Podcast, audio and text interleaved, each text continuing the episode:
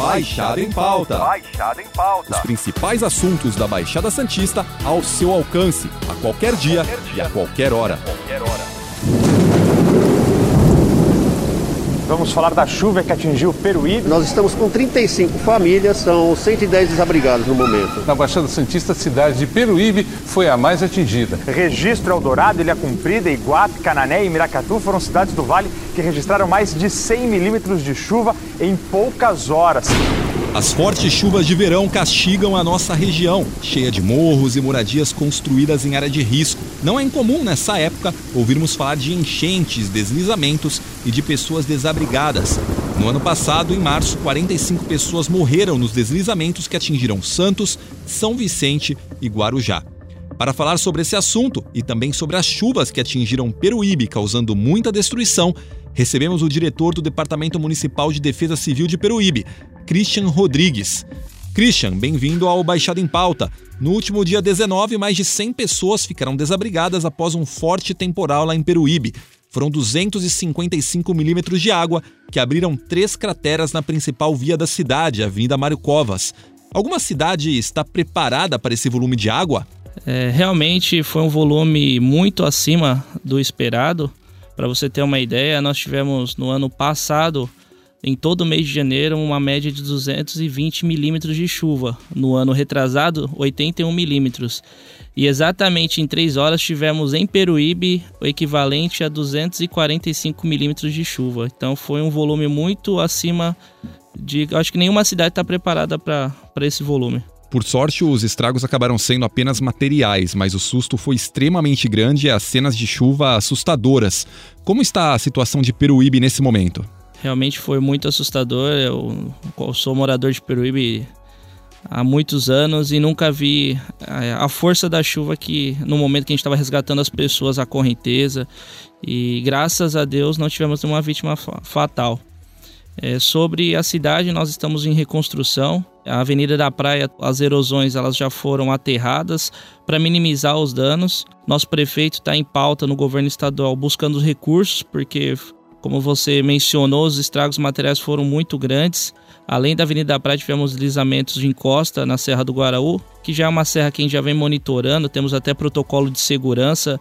Começou a chover forte, nós já fechamos o trânsito exatamente para preservar vidas. Material a gente sabe que a gente não consegue controlar, mas a gente consegue preservar a vida, isso é muito importante. Por mais que existam modelos que tentem prever chuva, é muito difícil acertar em cheio a quantidade.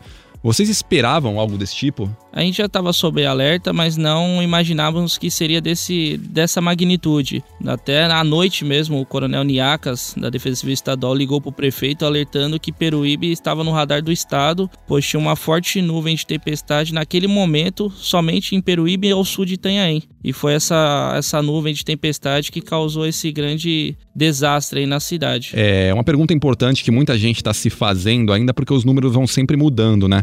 Quantas casas ficaram inacessíveis? E uma outra questão importante, ainda há risco de algum tipo de desabamento? Risco a gente sempre fala, existem os riscos eminentes, né? Tivemos o pessoal da Defesa Civil Estadual junto com o IPT analisando as encostas, é, fomos orientados com alguns protocolos de segurança, estamos monitorando. O solo ainda permanece um pouco encharcado, então por isso qualquer chuva, mesmo que seja leve, a gente já fecha a Serra do Guaraú, porque existe sim o risco. Quanto à residência, nós tivemos na média de 180 desabrigados e 62 pessoas desalojadas em Peruíbe. A prefeitura mantém o contato com essas pessoas que foram desabrigadas e desalojadas. Mantemos também a limpeza das ruas junto com a Sabesp, em parceria com a Sabesp, até por conta dos protocolos de Covid. Após todo o susto que os moradores enfrentaram, como a Defesa Civil está se preparando para possíveis novas ocorrências?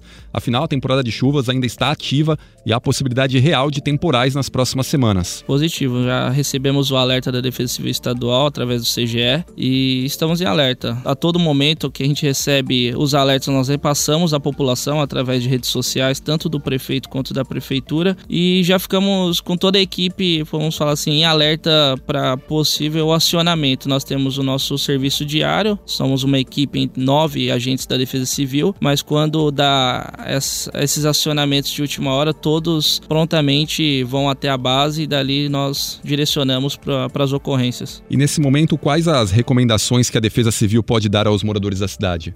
é manter a calma, é difícil, mas é manter a calma e acionar ou nós da Defesa Civil, ou os bombeiros, que também queria dar um destaque a todo o grupamento da Baixada Santista, que rapidamente, quando nós acionamos através da Defesa Civil Estadual, em uma hora e meia tivemos oito grupamentos de bombeiros lá em Peruíbe, com mais de 30 homens, que nos deu o resultado positivo em não ter nenhuma vítima fatal, pois conseguimos resgatar todas as famílias que nos acionaram. E para a gente finalizar, Christian, gostaria que você falasse um pouco da importância do trabalho de vocês, o trabalho preventivo da Defesa Civil, para que não existam mais ocorrências notícias dessa, né? A gente sabe que é impossível evitar esse tipo de coisa, mas qual o trabalho preventivo que vocês fazem? Qual o recado que você deixa para a população? É aquilo, se você vê na sua residência, tivemos até essa semana uma, uma família que nos acionou porque a casa estava trincando e realmente nós constatamos erosão embaixo da residência.